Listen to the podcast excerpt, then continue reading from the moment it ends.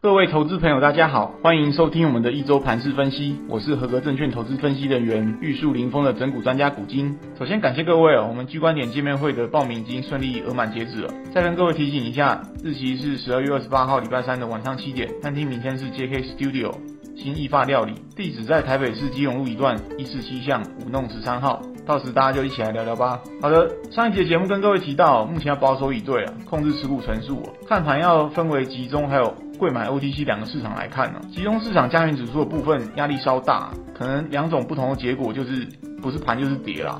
那至于 OTC 这边就要观察，在类股快速轮动的这个节奏之下，有没有主力出货的一个迹象。那结果呢，上礼拜加权指数的周线大概是跌了两百多点了。那至于 OTC 的部分，上周二也杀了一根超大黑棒，资金是明显出现退场。好的，那本周是今年最后一个礼拜啊，外资大多放假去了，交易量应该会持续往下，盘势可能就跟天气一样冷。这从上周五就可以看出一些端倪了，集中市场应该很难有令人兴奋的一个涨势。那至于中小型股部分的话，就是可能顶多就是个股表现为主啊，特别是近期一些生技小股，因为筹码轻盈的优势，这几个礼拜都是活蹦乱跳。不过坦白说，节奏很快啊，也不见得能够容易掌握。简单一句结论的话，就是大家可以保留大部分资金，准备明年再战啊。那至于看到什么讯号可以比较积极点进场呢？我会认为以加权指数来说，当然要先站上所有短期均线了。以目前来看的话，大概是一万四千五以上。至于 OTC 中小型股部分的话，就是要先收复上周二那根大黑 K 哦。那如果以上两个条件同时成立的话，我就会对于台股元月行情会比较乐观。接下来是焦点新闻，上周二盘中，日本央行宣布将目标利率区间放宽。引发市场对于明年日本要开始货币紧缩的一个担忧，那使得全球股市，特别是雅股的大跌，美股期货盘当时也受到一些影响。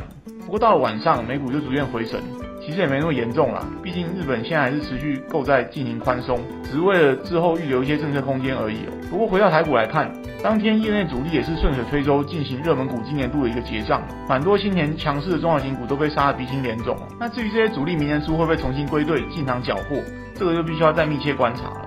最后跟各位报告强弱势族群，本周筹码集集中的强势族群跟上周差不多，仍然在航运股的货柜还有散装，主要受到运价回升的激励。另外一点是航运股的股价基期其实也比较低啊，算是一种落后补涨的效应。那再来就是一些中小型的生技股，还有绿电储能股。上周提到这些股票跟美国联动性相对比较低，有机会看线操作，但动作真的要快啊，不适合长枪失手。那至于筹码发散弱势族群，还是以电子股为主，啊包含晶圆代工、面板还有 ABF。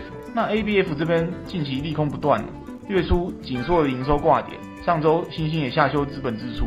目前除了南电还勉强收在季线之上，其他两档短线上都已经空头排列了。那 ABF 如此的疲软了，那对照大盘电子股就很难乐观了，提供给大家参考。好的，节目到此进入尾声。二零二二年的股市投资需要考虑面向很广，变数也很多。我在投资机关点的粉丝团上也会分享每天观盘重点给大家参考，希望对各位操作有帮助，在股市也能稳中求胜。最后不免俗套跟大家说，如果以上内容各位觉得有帮助，请记得按赞、分享、开启小铃铛，这边加入投资机观点粉丝团。我是主播专家古今，我们下次见。